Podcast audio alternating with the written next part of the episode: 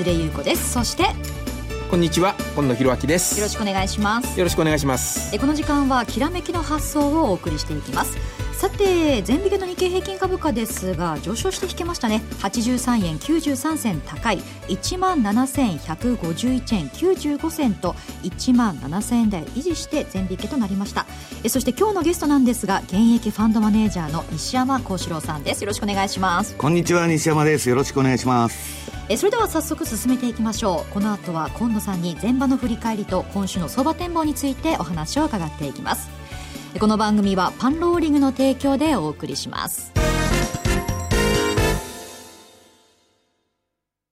では全場のマーケットを確認していきます。日経平均株価午前の終値は83円93銭高い。1万7151円95銭で引けました。朝方ですね、えー、小幅に下げる場面もありまして、9時4分には安いところでは1万7000円を割り込み、1万6988円64銭をつけました。えー、その後、プラスに転じまして、11時21分には高いところで1万7166円45銭となりました。これは為替の影響なんでしょうか？そうですね。えー、まあ、朝方安く寄って、その後じりじり戻して、えー、結局プラスで引けたということで、今日で3日続伸ですよね。はい。しかも昨日まあ日経平均233円高、大幅高してますんでね。で、1万7000円台、一つ節目のところを回復して、まあ朝はちょっと利益確定売りで、えー、やや安く始まったものの、はい、その後なかなかこう売り物が出てこない感じですよね。換算に売りなしというと、はい、相場格言が当てはまるんだと思いますけれども、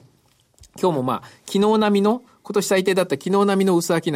前場段階でもね。えー、ということでして、今日5番、まあそんなに大きな商い増加っていうのはちょっと期待しにくいと思いますが、まあ非常に商いは少なくて、えー、低調な味合いではあるんですけれども、ただ株価はしっかりということですから、そういう意味じゃちょっとやっぱり積極的な売り物がだいぶ切れてきてる印象ありますよね。一時もうどんどん売ってたオイルマネーなんかももう売りなくなっちゃった感じですし、はい、えー、あとは国内的にはまあ一つ政策期待っていうのがやっぱり支えなんですかね、外部環境で言うとね。西山さん、まあ、そんな感じですか、ええ、私はまあ原油が高いうちは相場大丈夫じゃないかなと。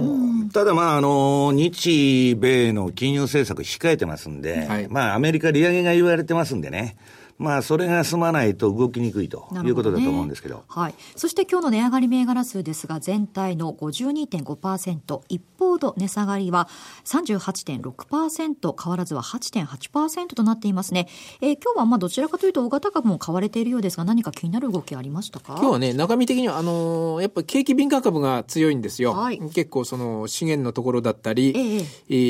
ー、あるいは輸出関連、まあ今日は円安、まあ昨日と比べるとそうでもないですけども、やっぱりトレレンドとしてね、じわじわっとアメリカの利上げを見ながら、はい、織り込みながら、為替がじわっと円安方向、まあ、正確にはドル高っていうことなんだと思いますが、それで輸出関連、自動車のとことかね、ね。機械とか電気とか、輸出関連が押しなべて高かったですし、あと資源とか市況関連、うんと、だから石油のとことか、はい、山の工業とか、海運とか、鉄鋼とかね、ゴムとかね、このあたりの景気敏感株も総じてしっかり。ですから、日経平均は上昇は小幅ではありましたけど、相場の中身から言うと、まあ結構リスクオン、リスク先行の動きがはっきり出てた相場とも言えますね。はい、業種別ですが、順番に見ていきますと、1位が金編の工業、そして輸送、鉄鋼、ゴムとなっています。一方、下げているのが石油、水産、医薬品となっているわけですね。水産とか医薬品、まあ石油はちょっと違うかもしれませんが、はい、あとは小売とか建設なんかもね、結構ちょっと弱かったですし、食食品なんかも弱かったですかね、はい、そういう意味じゃ内需系のディフェンシブのところが弱いということで逆に景気敏感株が強いというのが一つ特徴ですね。はい。そして売買高ランキングトップがトヨタ、三菱 UFJ、元宝、三井住友と続いていますね。うん、はい。そして今日火曜日ですね、西山さんと私になると火曜というとさすがにこう下がる時があって、今日は下がるかと思いきや一瞬下がりました原因でないことがいやいやいやはっきりしましたあのね、西山さんがいない火曜ってね、結構ね、上がってたんですよ。だから今日下がると思ったんですけどね、ちょっとそんなことなかったですけどね。あの、火曜今日もね、あの、今日危ないですね、あの、5番からね。ちょっと見つけたの。いや、いやそう今のところ83円高ですが、どうでしょう ?5 番の動きはじゃあ。どうでしょう、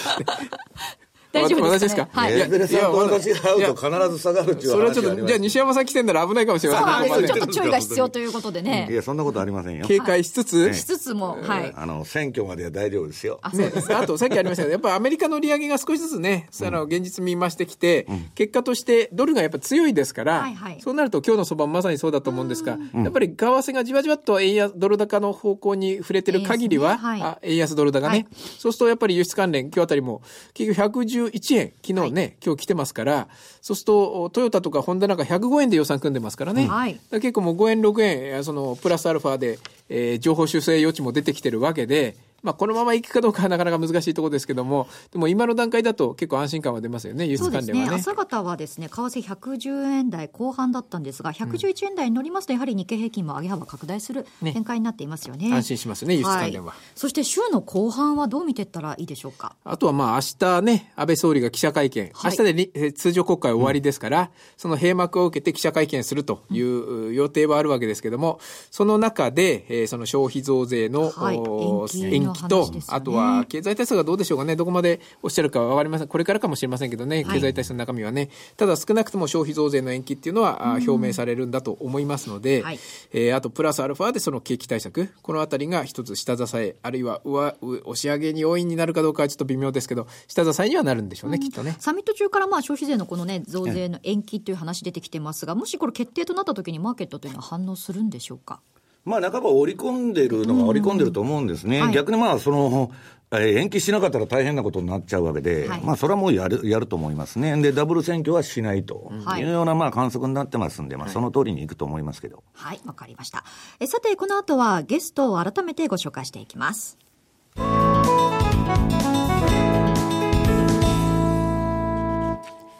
さて、ここからはゲスト解説のコーナーです。今日のゲストは現役ファンドマネージャーの西山幸四郎さんです。よろしくお願いします。よろしくお願いします。はい、さて、西山さん、はい、まあ、先ほどのマーケットでもたくさんコメントいただきましたが、はい、今日はどんなお話をしていただけるいやもう、あの、急にリスク先行、今言われているのはリスク先行相場になってきたと。はい、これは何なんだと。まあ、アメリカの方も今までは、あの、ドル安株や、うん、株高で来たんですけど、この頃ドル高、株高になってて、うん、おかしいじゃないかと、言うんですけど、まあ、あの、ファンドの間で言われてるのはですね、まあ、原油が強いと。はいはい、これはもう最大の、えー、アメリカの株を支える要因と。で、まあ、あの、4月にですね、まあ、シェールオイル関連のジャンク債、いわゆる、まあ、氷回り債ですね、ハイルド債の大量償還があったと。はい、で、まあ、えー、っと、今年は190億ドルを超える社債が、まあ、アメリカで償還になるんですけど、もうその償還が4月に集中してたと。はい。で、ここで原油が安いと、えー、っと、こういうそのシェールオイル関連の企業の社債の借り換えができないと。で、えー、デフォルトしちゃうという危険性があったんで、はい、まあ、投資キ筋の間ではですね、まあ、ニューヨークの原油先物市場が操作されたと。うん、それで釣り上げたんじゃないかと。そうすると、今年のその下げで一番のそのあれっていうのは、1、2月の下げっていうのは、はいオイルマネーの売りなんですね。うん、もう原油安で、えー、財政がおかしくなって、オイルマネーを売ってきたと。うん、これが今もう完全に止まってるんですね。で、同時に、えー、原油をショート売ってた人とか、あるいは資源株、エネルギー株を売ってた人が、今買い戻しになっちゃって、ひいひい言いながら 買い戻してると。うん、それが今の株高の要因ということですね。うん、これ当面はじゃあどう見ていったらいいんでしょうか？当面は、えー、この流れがまあ続きそうなんですけど、はい、えー、問題はですね、その利上げの話が出てると。そうですね。はい。で、今まあいいとこ取りみたいな相場でですね、うん、急にアメリカ景気いいから、うん、えー、ドル高株高で行くんだって言ってんですけど、うん、私はそうはならないと。やっぱりその、年1回しかないって言われ言われてた利上げ予想がですね、えー、真ん中に来ると。6月か7月にやるんだと。ここで、やっぱり今の買い相場の賞味期限っていうのは一旦、えー、その7月までじゃないかなという気がしてるんですね。はい。これ、利上げの時期としてはどう見たらいいんでしょうか？あの、6月23日に、まあ、あの、英国の EU 離脱、これがありますんで、えー、私は7月にしかやらないと。で、イエレンはやりたくないって言われてるんですね。で、ただ他の、その、高派だ、あ、ハト派だった人も、今みんな高派になっちゃって。そうですね、ね。どうも、うん、スタンレー・フィッシャーがですね、えー、副議長の、はい、まあ、影の FRB、えー、FRB 議長と言われてるんですけど、うん、この人が利上げに急に積極的になったと。うん、で、まあ、トランプのその躍進もありましてですね、まあ、選挙11月ですから、まあ年半ばにやっときたいと。うん、で、トランプさんは、えー、自分の方針を飲まなかったら、イエレンさんの首をすげ替えると 言ってますんで、うん、まあちょっと年半ばに一回やっておきたいということだと思うんですけどね。これあのなんかあのステートメントというかこう、対話する意味では6月の方が便利だとも言われてますけれども。うん、なあ、ちょっと6月にやる可能性もあるんですよ。はい。で、そうなったら当然、その1、2月っていうのはね、12月にイエレンが利上げして、株がドーンと来たわけですから、うん、で、もし仮に私、あの、F、まあその可能性もあると思うんですけど、うん、ええー、6月 FOMC でアメリカが利上げに動けば、うん、翌日の黒田さんは追加緩和に動くと思います。あ、早いパターンですね。それはアメリカから電話がかかってくると思います、ね。えー、えー確かに6月の方がこう、リズムとしては非常にね、え去年12月にやって、今年6月にやって、そうするとマーケットとしては、ある程度こう、読み先、まあ実際そうなるかどうかは別として、じゃあ次まあ、まあ、また大統領選挙の後の12月ぐらいかなっていうのが、漠然とこう、マーケットがなんとなくわかるじゃないですか。はいはい、FRB の考えてることがね。はいはい、そうするとちょっと安心できるっていうんで、6月の方が、まあ、その、いわゆるリズムとしてはいいかなっていう見方ありますよね。はい、あとね、トランプさんがもう大統領になりそうになってると。そうね、ヒラリーも人気ないし、はい、でね、トランプ今何言ってるかっつったら、金利を上げないで、はい。えー、財政出動もしまくると、はい、でね、FRB にドルを臨転機回して、ドルをすらして、はい、それで国債を償還させちゃうと、うん、まあ、トランプ流ヘリコプターマネーと言われてるんですけど。そんなことになったらですよ、一時的にせよ、株は暴騰するんですね。だから、まあ、これはまだ先の話でどうなるかわからないんですけど、はい。えー、トランプに対して結構楽観的な見方が、えー、出てきて、ウォール街でもそのトランプ支持っていうのは増えてるんですね。まあ、一時は暴騰して売ろうかもしれないですけど、その後怖いですよね。最近ね。インフレになっちゃって、結局金利上がったら今の世の中アウトですから、そうですね。えー、とんでもないことになるんじゃないかと思いますけど、うんはい、一時的には暴騰する可能性があるということですね。これトランプさんになった時に、その FRB との関係ってどうなんですかね？いや、それは自分の意を受けた、うん、えー、ことをやらなかったら首をす,、すげ替えるって言ってますんで。あれ、大統領は、あの、首切るっていうことはできないですよね。よ任期が一応ありますもんね。はいはい、あります。で、中央銀行っていうのは独立してるんですから、そもそもまあ、あれなんですけど、そんなことはトランプには関係ない。なんでもありですよね。とりあえず少なくとも言うことに関しては何でもね。ただ、その金利も、実はまあ、インフレの、その悪性インフレになる可能性あるんですけど、今ずっと世界的にデフレでしょ。はい、グローバリゼーションいうのはデフレになるんですよ。はい、で、だから、結構ひどい政策を、インフレ的なことをやっても、なかなかインフレにならない。まあ、日本見てたらわかるんですけど、うん、で、歴史的に見るとね、デフレって結局こんなこと言ったら怒られちゃうんですけど、戦争でしか抜けてないんです、デフレ不況は。なるほど。ええ。だから戦争っていうのは、まあ、ある意味で最大の財政政策なわけですけど、うんうん、だからまあ、要するにですね、今そういう、その、うん、何でもありの政策、うん、まあ、最後はもうヘリコプターマネーになるんじゃないかと思いますけどね。うんこれアメリカがまあ6月にしろ7月にしろ利上げをした場合ですよね、はい、その黒田さんというのはその後どういったことをするんでしょうか、うん、黒田さんは消費税を上げるために追加緩和をやってたんですけど、はい、もう消費税が伸びちゃいますんで、はいはい、そういう意味でやる意味がないと。確かに。うん。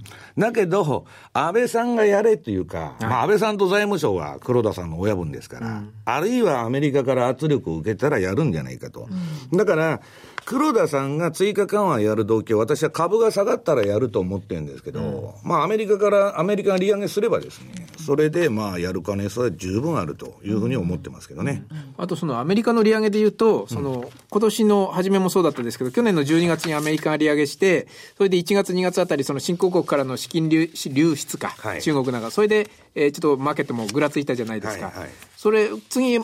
上げしたらまたそういう現象って起きないですか？ええ。ね、それが、だから、本当は起きてもおかしくないんですけど、その G20 でね、上海の、アメリカと中国が握ったんだと、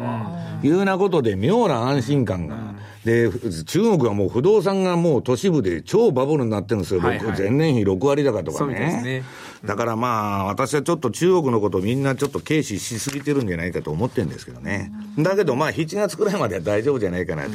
いうのがまあ、今のところの見方なんですけど。なるほど。はい。これ、あの、黒田さんがね、これ動いた場合って、どういったことが、こう、次の一手として考えられますか？今のところ、まあ、先週ちょうど、まあ、新聞社とか証券会社の幹部の人集まって勉強会したんですけど、まあ、今のところ、まあ、噂されてるのは、うん、国債の買い入れ、80兆円を90兆から100兆に、まあ、あの、増額すると。はい、で、ETF、今、あの、3兆3000億なんですけど、年。えー、これを5兆から7兆に増額すると。はい、で、あとは、まあ、あの、岩田和正さんとか言ってるマイナス金利幅を拡大しろと。今0.1%なんですけど、それを、えー、0.2%に拡大と。うん、あとは、まあ、ブルームバーグのあの、悪しきですね、飛ばし記事と言われた、えー、貸し支援基金から民間銀行への貸し出しにマイナス金利を適用するんじゃないかと。いうのは、まあ、銀行への助成金ですけどね。うん、まあ、そういったことぐらいかなと。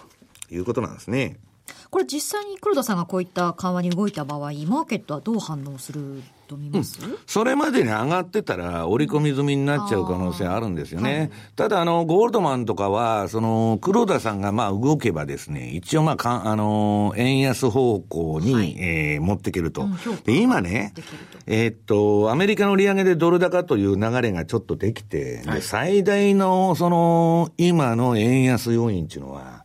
めちゃくちゃ史上最大の円買いポジションがシカゴの方で出てたわけです。その IMM の投機筋のポジションで。それが今、ドスンと減りまして、はい、半分ぐらいに落ちた。はい、でこの買い戻しがもうどんどん進んでるんですね。で私は逆に、この円買いポジションが減っちゃうと、上買う人がいなくいなくなって、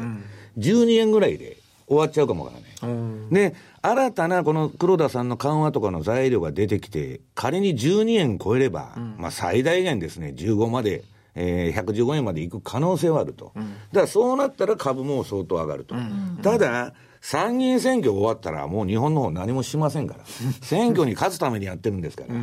ここが、そこまでが売り場と。あと1か月半ですね。はい。は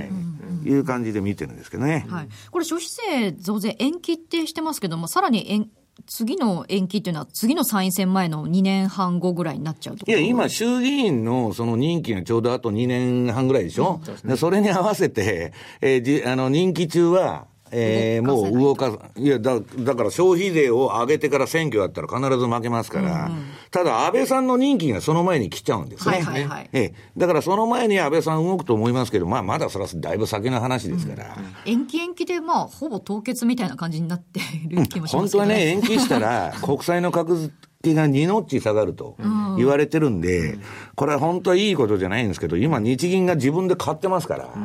その影響が出ないということでですね、まあ市場は安心してる。市場原理が働かなくなってます働かないですからね。ね。これあの安倍さんに関してなんですけれども、先週のサミットでですね、その経済情勢ですね、現在の状況がリーマン前に似ていると言ったんですが、それについてはいや、これはもうエコノミス ミストから失笑が漏れてると。うん、そんな悪かったっけいや、それは結果と原因を取り違えてるわけですよ。うん、リーマン危機だから今みたいな商品相場のチャートになっちゃったりね、したわけですけど、はい、その、今の、その、少なくとも金融システムっていう意味ではね、うん、もう何でもありになって、これいつ崩壊してもおかしくないっていう危機感はあるんですけど、経済指標が今野さん悪くないじゃないですか。そうですね。今日発表された、えー、あの、完全失業率、完全失業率に変わって、あるいは、えー、あの、有効求人倍率だって24年ぶりの高水準ですからね。いや、だから、リーマン危機並みの人手不足ですから、ね、そう、危機が起こらないと消費増税延期しませんって言っちゃったもんだから、うん。はい、まあ、無理にこじつけて、うんまあ、4つぐらいチャートを持ってきたと、うん、ちょっと学生の論文みたいですよね、なんか。いや、なんか結果論があって、それに最初からそういう悪い指標とか、よくやるじゃないですか。相当前からこう、それは考えてたんでしょうね。あの、国際金融経済分析会でしたっけ、うん、あれも理由付けとしては、おそらく考えてたと思うし、うん、えー、あるいは今回の G7 サミットも、G7 の あるいはサミットも、それの、そのためにこう、使ったというかな、うまく、あそうです利用した形になって。世界の場でそれを。それを持ってこないとね、アベノミクスの失敗だって言われちゃうわけですよ。そういうことですよね。だけど聞いてるね、メルケルとかそんなんからしたらね、世界にアベノミクスを展開するって言われたって、余計なお世話だっていう話でしょ。世界で3本の矢だって言ますからね、今度ね。だから、ちょっと、まああれですけど、ただ、それで支持率が上がってね、国民的にはまあ人気が上がったっつんで、まあ、ただエコノミストは首ひねってますけどね。ねあとよくわかんないのは、その後記者記者会見でかな。でも一方で、えあの、アベノミクスは失敗じゃないですかって質問されたら、いや、今雇用の数字なんかもすごいいいですし、安倍総理が自身がですよ。で、アベノ、アベノミクスは失敗じゃないって言ってんだけど、でも、世界情勢は悪いと。リーマンショック前の状況だっつって言いながら、あの、雇用なんか最高だし、アベノミクスは成功し。有効求人倍率は24年ぶりの高水準。非常に矛盾があるわけですよね。海外の新聞で悪いのは日本だけだって書かれてるんですよ、ね。すぐ恥ずかしいですね、ちょっとね。ちょっとあの、温度差がありすぎるなと。ね。これ外国人投資家は日本株自体にはじゃあ今どう思ってるんでしょうか？今ね、まあ、今野さんともこの前ちょっと言ってたんですけど、4月に緩和しなかったのがでかくて、うん、あれで引いちゃったんですね。ねで、まあ年初から4000円の下げ食らって、で、円高がまあ120円レベルからその105円までいったわけですから、これでちょっとですね、もう今、ドン引きになっちゃってると。ちょっと怖い感じね、はい、受けちゃってるんでしょうね。アメリカの方がいいやと、いう話になっちゃってるんですね。うん、これ、外国人の興味を引くにはどういうか、なんか手法っていうのはあるんですかね？またさらに興味持ってもらうには。いやー、難しいですよね。その成長戦略の方がどうだと。うん、だからもう民間に丸投げみたいになっててですね。で、結局はまあ、一本目の親しかないようなあれで、まあ、あとはまあ財政出動の規模ですよね。うんうん、まあ、5兆とか8兆とか10兆とかいろいろ言われてるんですけど、まあ、あれだけ言った以上ですよ。その、イギリスとかドイツにもその財政出動すると。はい、ただ、そこそこの額、今野さん、どのぐらい打つんですか？どうなんでしょうね。やっぱり10兆レベル言わないと、うん、日経新聞なんか5兆ぐらいにね、匂わしちゃって、うん、多分サプライズをそれで演出させようっていうんです。一方でその消費税上げないこと自体がでも一つね、その分でだから4兆5兆円規模の対策だっていう考え方もできますもんね。それ上げるんだったらやっぱり十何兆とか大きな対策を財政で出さないとっていう話だったら、消費税上げないんだったらそんなに必要ないんじゃないかっていう見方もありますよね。なるほどね。まあひとまずはそのまあ消費税増税が決定というかね、きちんと発表されることを待ちたいところですよね。さてここでですね、西山さんの DVD のお知らせなんですが、相場で道を開く7つの戦略、短期売買実践編が好評発売中ということで、お申し込みについては番組ホームページのバナーをクリックしてください。また楽天証券でもセミナーを実施するということなんですね。あの、楽天証券の方でですね、日経225先物スキル、えー、スキルアップキャンペーンと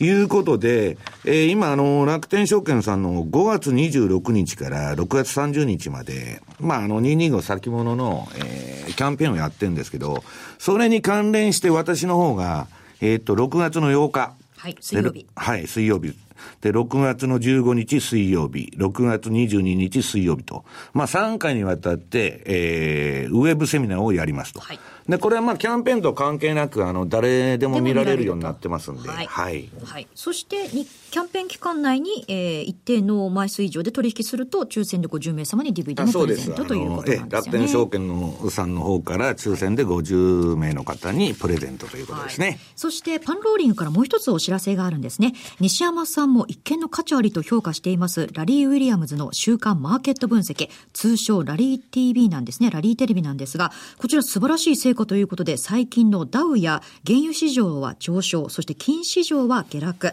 うん、えそして EU イギリスの EU 離脱懸念に関する、えー、ポンドの大幅上昇など抜群の見通しを公表しているということなんですが、西山さんははい、私はあのブログからもね、石原淳の日々の泡っていうので、あの、リンク貼ってるんですけど、はいえー、ラリーのその TV を、もう本当に楽しみに毎週聞いてると。で、原油に関してはまあ完璧に当てたなと、とえー、いう感じですね、はい。ちなみに今週のラリーテレビでは、SP500 はもう少し上昇するということだったんですね。ラリー TV の詳細についても番組ホームページからご確認ください。えさて、今日のゲストは現役ファンドマネージャーの西山幸四郎さんでした。どうもありがとうございました。ありがとうございました。さて番組もそろそろお別れの時間となってきました日経平均株価前引けは83円93銭高でした。5番もこの水準維持できるか。西山のマイナス要因がないことを願いつつですね、まあ、それが不安要因ですよ。エズレさんが出てくると下げると、はい。はい、えさてえここまでは今野さんに話を伺いました。ありがとうございました、はい、ありがとうございました。この番組はパンローリーの提供でお送りしました